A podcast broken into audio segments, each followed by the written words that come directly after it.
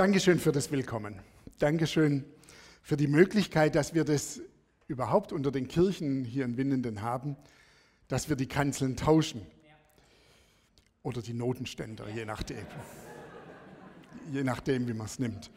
Aber die Möglichkeit, einander zu erleben.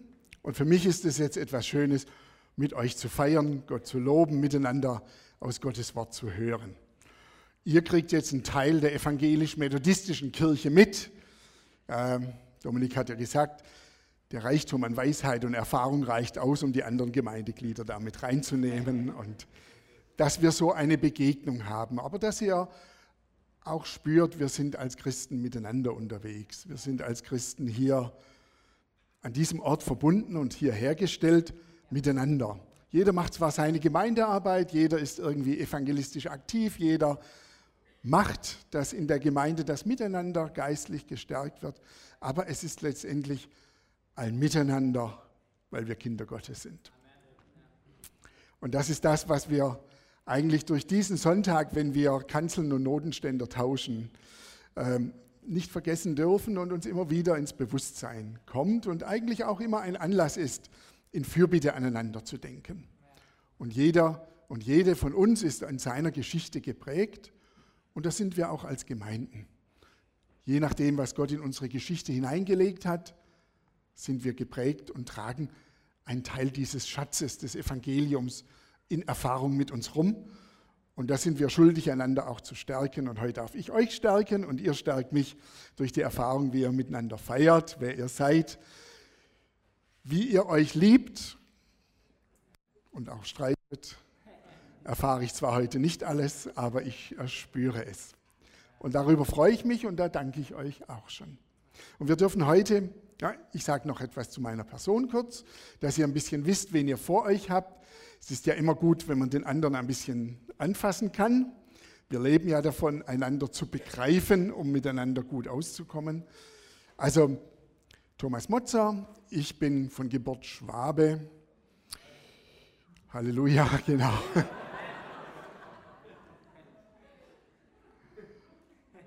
Jetzt dürfen die Patrioten kurz. Bin aufgewachsen in Sersheim, das ist bei Feingen-Enns, Bietigheim. Dann hat mich die Ausbildung in der Kirche nach Norden geführt. In der Nähe von Hannover war ich drei Jahre, ein Jahr in Duisburg und dann zum Studium in Reutlingen an der Hochschule der evangelisch-methodistischen Kirche. Und bin, wie Dominik sagte, seit 1990 ordiniert worden von unserem Bischof und damit für den kirchlichen Dienst eingesetzt und berufen. Und tingle eigentlich im Schwäbischen jetzt so ein bisschen rum. Meine Stellen waren bisher Nürtingen. Dann ging es äh, nach Backnang, gar nicht so weit weg. Wenn ihr mehr zuhört, merkt ihr, dass ich doch nicht weit gereister Reiseprediger bin. Von Backnang ging es 200 Meter hoch nach Wüstenrot. Von Wüstenrot ging es nach Leinfelden, Echterdingen in die Geldregion und dann wieder hier nach Winnenden wo man den Schwäbischen Wald wieder genießen kann, weil man ihn schon ein bisschen kennengelernt hat durch die Backnanger und Wüstenroder Zeit. Und ich freue mich, hier zu sein, auch in dieser schönen Stadt und mit euch unterwegs zu sein. Ich bin Hobbyimker, je nachdem, wer auch tierlieb ist. Also ich bin Herr vieler Völker. Und die meisten sind weiblichen Geschlechts ein Vorrecht, sondergleichen. Aber es macht viel Freude, da Gottes Schöpfung und Größe auch in diesen ganz kleinsten Dingen zu entdecken. Das macht meine Freizeit oft aus. Zu mir gehören Maria, meine Frau, und drei Kinder, Jan, Hanna und Anne, die allerdings schon Flücke sind und aus dem Haushalt ausgebrochen. Bei Jesus bricht eine Frau allerdings ein. Unser Bibeltext, der uns heute zum Nachdenken und zur Herausforderung ist, steht in Markus 15 und es ist eine Frau, eine Ausländerin, die Jesus richtig streng angeht. Und dieser Bibeltext möchte uns heute Morgen zum Glauben ermutigen, zum Glauben herausfordern, den Glauben auch zu wagen. Nun ist Glauben, wenn ich das so sage, unter Christen ist normalerweise Kopfnicken, absegnen, durchwinken, weil wir wissen, Glauben, ja klar. Aber wenn wir genau Glauben betrachten, so spaltet er sich doch immer auf in zwei Teile. Das eine ist, ich glaube ja, dass es einen Gott gibt. Ich glaube, dass er in Jesus Christus Mensch geworden ist.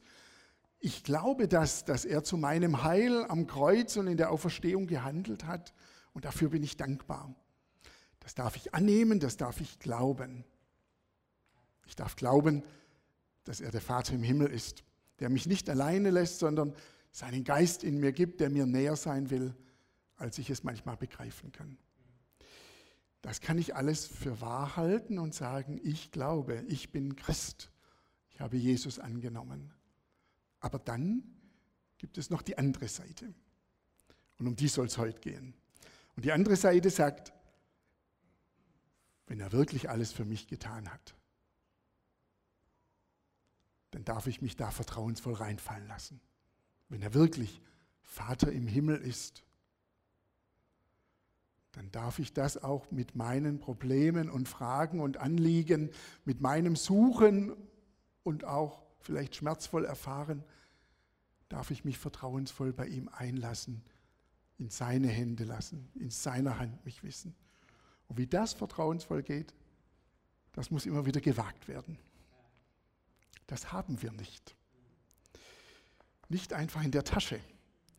Das kann man nicht einfach so blanko rausziehen, wenn man es braucht, sondern das ist etwas, das man immer wieder wagen muss, weil es geht um nicht mehr und nicht weniger als um unser Leben. Und dann hängt man mit Haut und Haaren richtig drin. Da gibt es keinen richtigen Plan B, sondern das sind wir. Und das macht das Ganze so dicht und nah, aber ich hoffe auch, dass uns Gott heute ermutigt, dieses Vertrauen wagen zu dürfen und dieses vertrauensvoll auch immer wieder wagen zu können. Ich lese uns eine Erzählung aus Matthäus 15 eben mit jener kananitischen Frau, die Jesus und seine Jünger angeht mit ihren Anliegen. Jesus verließ Nazareth und zog sich in das Gebiet von Tyros und Sidon zurück. Und sieh doch, eine kananitische Frau aus dieser Gegend kam zu ihm. Sie schrie, Hab Erbarmen mit mir, Herr, du Sohn Davids. Meine Tochter wird von bösen Dämonen beherrscht. Aber Jesus gab ihr keine Antwort. Da kamen seine Jünger zu ihm und baten ihn, gib ihr, was sie will und schick sie weg, denn sie schreit hinter uns her. Aber Jesus antwortete ihnen, ich bin nur zu Israel gesandt dieser Herde von verlorenen Schafen.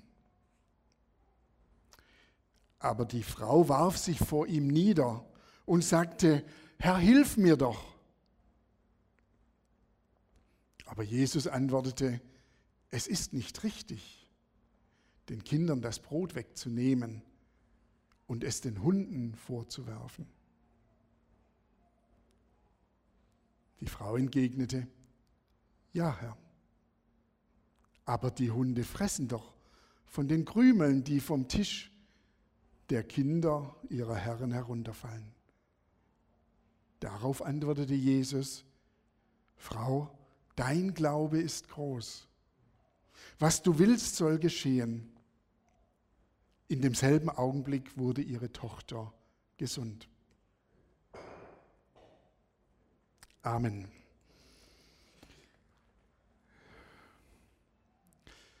eine dramatische Geschichte, wenn wir es mal nachempfinden. Und wenn wir uns an irgendeine Stelle hier setzen, und dazu möchte ich uns eigentlich auch einladen, uns an irgendeine Stelle zu setzen hier in dieser Geschichte. Und welche würden Sie für sich als gut und günstig wählen? Wir wählen ja nicht gern die Stelle des Bösen oder des Verlierers Sie kennen das, wenn Sie einen Film angucken. Da fängt man irgendwann an, wenn man mal sich selber zuguckt beim Anschauen, fängt man irgendwann an mitzufiebern mit irgendeiner Figur. Man greift zwar nicht immer dann zum Colt oder steht so da, als käme es auf einen an, aber im Geist passiert das einfach. Oder bei einer Literatur, dass wir irgendwann Sympathie tragen, Sympathie mit reinbringen, dass wir uns mit dem Geschehen irgendwie hineinsetzen und dann mitfiebern, hoffen, dass gut ausgeht, hoffen, wenn wir uns an die richtige Stelle setzen, dass es für uns gut ausgeht. Und das ist ja immer das Schöne an Literatur, das genieße ich auch. Das ist der Urlaub vom eigenen Ich. Man geht in Ferien, man identifiziert sich mit einem fremden Geschehen, mit einem fremden Erleben und taucht nachher wieder aus. Und ein Freund sagte mal, und es ist immer wie ein kleines Sterben, wenn man das Buch dann ausgelesen hat. Bedauerlich, man wäre gern weiter verwoben. Es ist wie ein wenig Urlaub vom eigenen Ich. Diese Geschichte, an welcher Stelle setzen Sie sich? Welche Stelle wäre die Ihnen, die Ihnen am nächsten kommt? Vielleicht die der Jünger? Die Jünger haben nur einen ganz kurzen Auftritt in dieser Geschichte. Etwas, was wir Schwaben unter uns gut verstehen.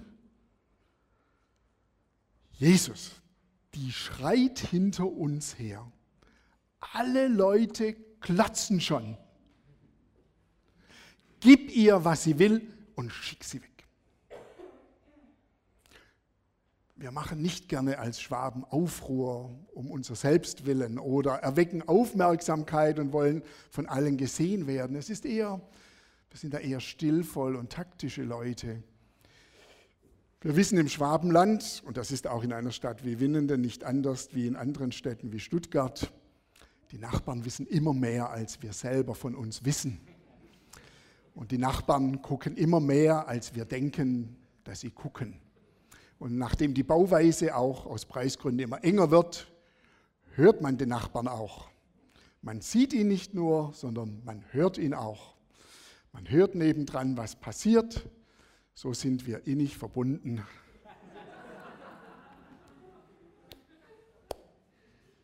Und wissen mehr, als der andere weiß, was wir alles von ihm wissen. Da macht man nicht gern lautes Geschrei. Eigentlich möchte man nicht, dass der andere das mitkriegt. Das gibt die Intimität und das ist auch wichtig. Die Jünger hier sagen deswegen, gib ihr, was sie will. Und dann schick sie weg dann haben wir wieder unsere Ruhe, sind wieder für uns. Ist nicht ganz von der Hand zu weisen, die Geschichte davor, wer das mal liest in der Bibel, merkt, sie sind eigentlich in der Bretouille, Jesus und seine Jünger, sie werden angegangen von den Schriftgelehrten und sie ziehen sich zurück, weil es Stress gibt und gehen deswegen um Tyros und Sidon, was außerhalb von, ich sag mal, galiläischem, jüdischem Gebiet liegt, gehen da weg und suchen eigentlich eher so die Abgeschiedenheit. Suchen die Stille, suchen das Miteinander, suchen den Schutzraum, suchen das Gebet. Und da passt es gar nicht herein, dass da eine Frau kommt und auch noch laut erzählt, dass das der Jesus ist und dass der jetzt ihr helfen soll. So reagieren die Jünger. Wäre das etwas, wo du dich in der Geschichte wiederfindest? oder bei Jesus wiederfindest. In vielen Geschichten identifizieren wir uns eher mit Jesus. In dieser Geschichte muss ich ganz ehrlich sagen, ist nicht so leicht für mich, mich mit ihm auf den ersten Blick zu identifizieren. Weil eigentlich das Erste, was er tut, durch Schweigen weist er die Frau erstmal ab.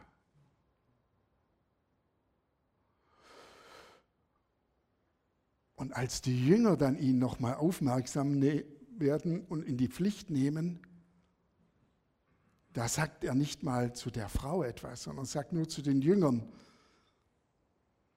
ist nicht meine Zuständigkeit. Ich bin zu den Israeliten gesandt, um ihnen die frohe Botschaft zu bringen. Die Frau lässt sich von dem nicht abbringen, geht ihn nochmal an, ein drittes Mal geht ihn häufig an und dann reagiert er erst und spricht mit ihr. Erst am dritten Mal. So abweisend kennen wir eigentlich Jesus gar nicht. So glauben wir ihn auch gar nicht. Und von daher ist es so schwer, sich mit ihm zu identifizieren. Und ich denke nur, diese Bibelstelle macht auch etwas deutlich von dem, dass Jesus zwar als Sohn Gottes, als wahrer Mensch und wahrer Gott auch jemand ist, der nicht einfach statisch, so wie unser Glaube auch nicht statisch ist, einfach da war und alles gewusst hat und damit peng, fertig, sondern als jemand, der seine Mission und Sendung auch erst erkannt hat und dem Gott immer wieder Dinge in den Weg gelegt hat, wo er das gemerkt hat, so wie bei der Taufe durch Johannes, wo Gott ihm zugesprochen hat, das ist mein geliebter Sohn. Und es allen zugesprochen hat, auf den sollt ihr hören. Das war natürlich eine angenehme Botschaft. Aber hier wird Jesus von Gott, und das ist meine Überzeugung, überlegt mal, ob sie passt. Jeder von uns hat seine biblische Deutung. Jesus wird erstmal von Gott hier durch die Frau überzeugt, dass er nicht nur nach Israel gesandt ist, sondern dass er zu allen Menschen gesandt ist. So wie es dann nachher wird, so wie Gott auch einen Petrus überzeugen muss, Apostelgeschichte 10, dass er in das Haus des Cornelius geht, weil er sagt, es ist doch ein Heide, sind doch unrein, da gehe ich nicht hin. Ich bin auch ein Israelit, ich habe meine Gebote und die Reinheitsgebote sagen eigentlich nicht, dass ich zu den Ausländern gehe. Oder er sagt, das ist die Zuständigkeit von Paulus. Ich bin Petrus. Aber Gott überzeugt ihn, dass der Unterschied nicht gilt. Und so überzeugt Gott durch diese Frau auch Jesus. So deute ich es.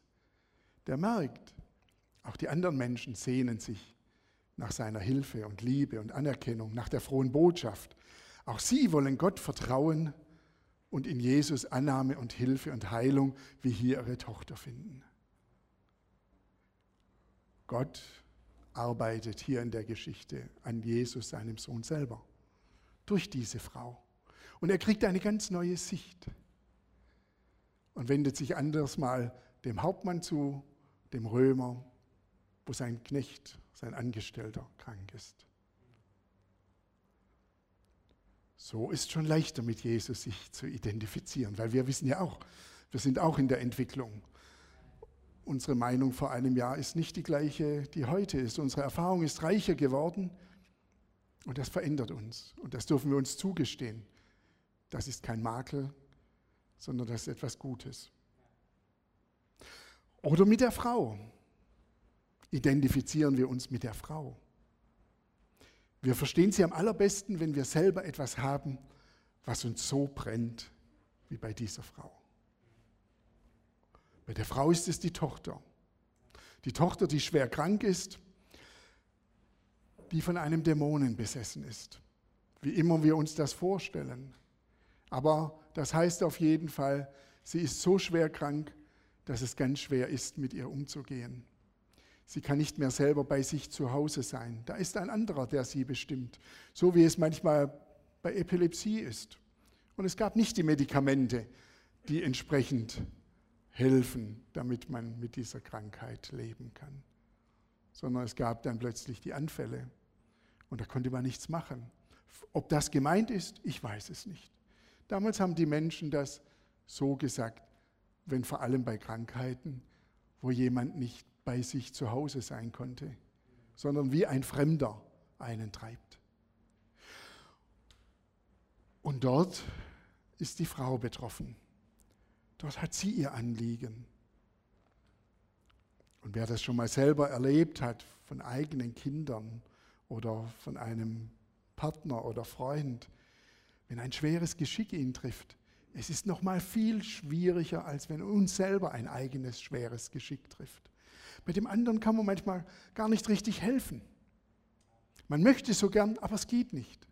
Es sind wie die Hände gebunden und man kann nichts tun. Man muss nur erleiden und begleiten und aushalten. Und das macht sich die Frau hier ganz nah am Herzen und geht auf Jesus zu und sagt, hilf mir, hilf mir. Und sie ringt mit ihm, sie geht ihn dreimal an und ich denke, da dürfen wir auch mit der Symbolik rechnen. Und auch wenn die Jünger so entnervt sind, die sind auch nicht wegen einmal Rufen entnervt, sondern da gibt es Dauerbeschuss mit Rufen.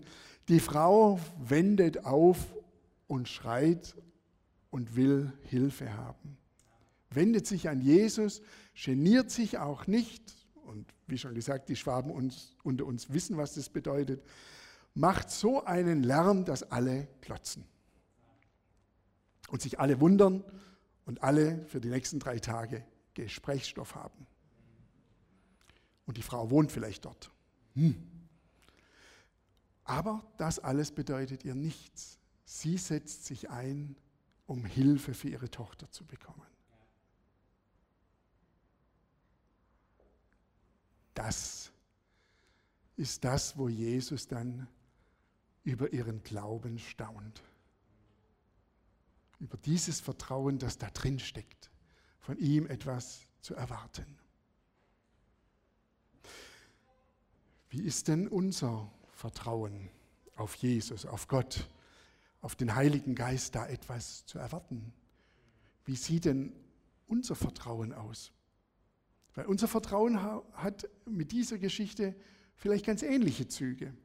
Vielleicht bist du jemand, der wie die Frau, und deswegen identifizierst du dich da auch leichter. Vielleicht bist du da auch jemand, der seine Dinge nach außen kehren kann, mit lauten Worten, der schreien kann mit dem, was den unter den Nägeln und auf dem Herzen brennt. Vielleicht ist dein Glaube so und das ist in Ordnung und das ist gut so. Etwas nach außen zu kehren, in Worte zu fassen, das hilft oft so ungemein, um zu wissen, das ist das, was schmerzt. Ich konnte es in Worte fassen. Und ich habe es Gott gegeben. Immer dann, wenn es schmerzt, gebe ich es Gott.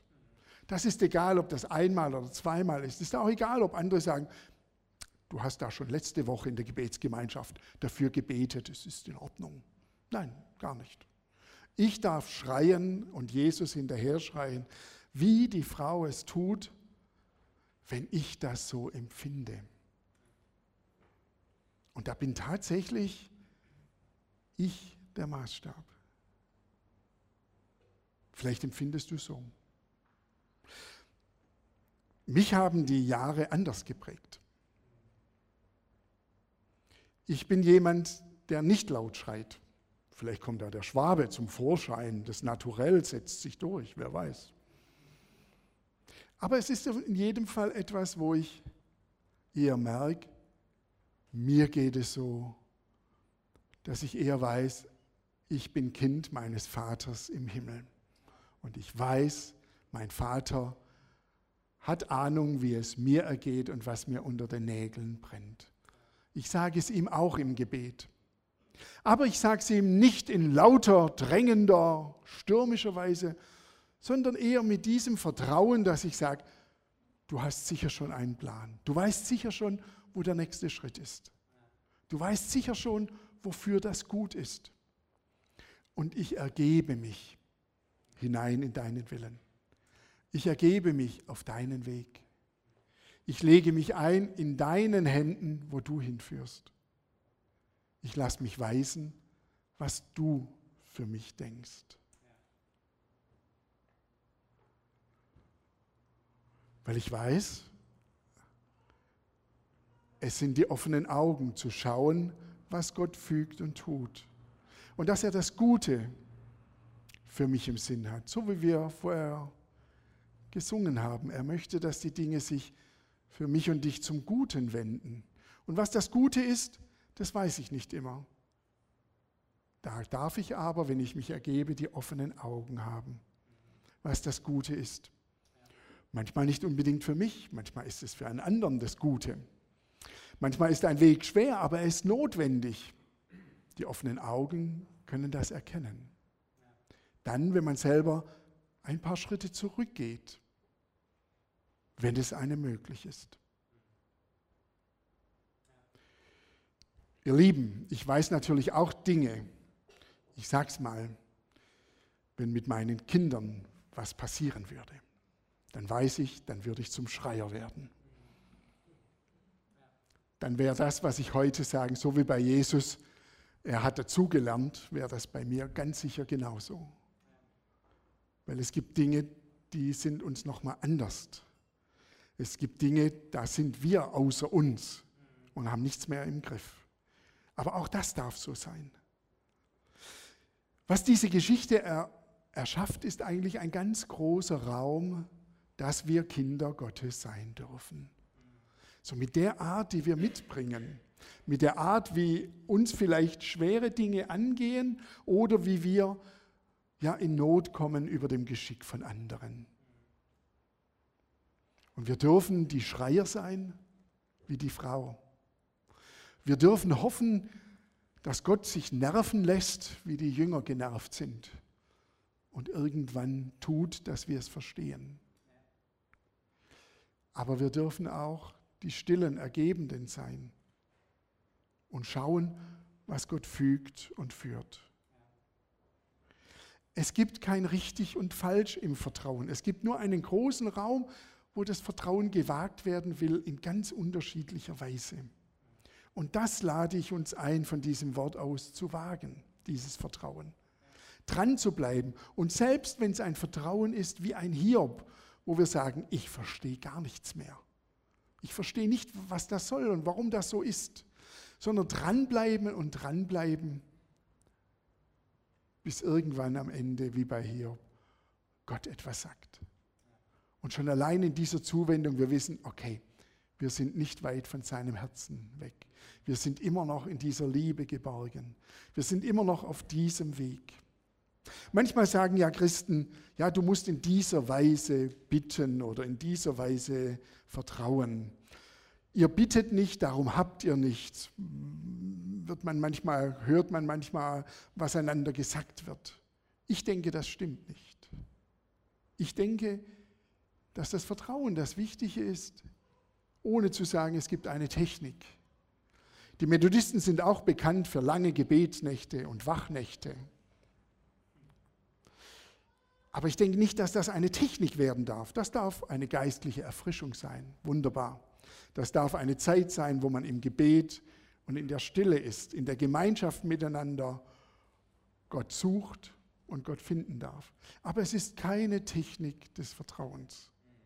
Niemals sondern das Vertrauen ist eigentlich eine Herzenssache. Egal wie sie sich ausformt, eine Herzenssache, die vertraut, dass es einen Vater im Himmel ist, gibt. Und ich Kind sein darf, egal wie ich bin, ob drängend oder ergebend, ob laut oder still. Und ich darf mir die offenen Augen von ihm schenken lassen, wie er führt und wie er leitet. Ich darf mich korrigieren lassen, dass meine Erwartungen vielleicht ganz daneben liegen, dass meine Erwartungen vielleicht schädlich sind für mich. Und wir müssen oft unsere Erwartungen korrigieren. Ich rede als Vater von seinen Kindern. Muss man oft die Erwartungen korrigieren. Und ihr seid alle irgendwann Kinder eures Vaters und eurer Mutter gewesen.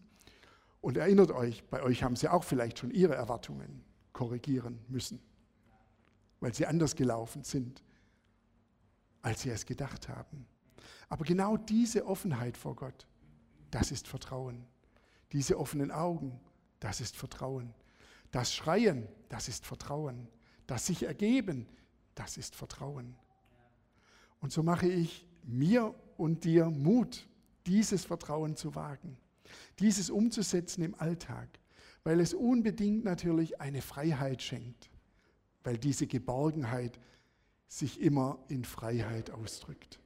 Diese Geborgenheit in Gott zu wissen, er ist der liebende Vater im Himmel und das ist der Grund unseres Vertrauens. Nicht das Verstehen, nicht ob sich alles erfüllt, nicht ob alles kommt, wie wir es wollen. Das kann manchmal das Schlimmste sein, was einem passieren kann, wenn man kriegt, was man will, sondern dass es einen liebenden Vater im Himmel ist, der mit dabei ist und es gut meint. Und das wünsche ich, dass wir das so ergreifen und wagen können. Das wünsche ich, dass Gott uns darin segnet. Amen.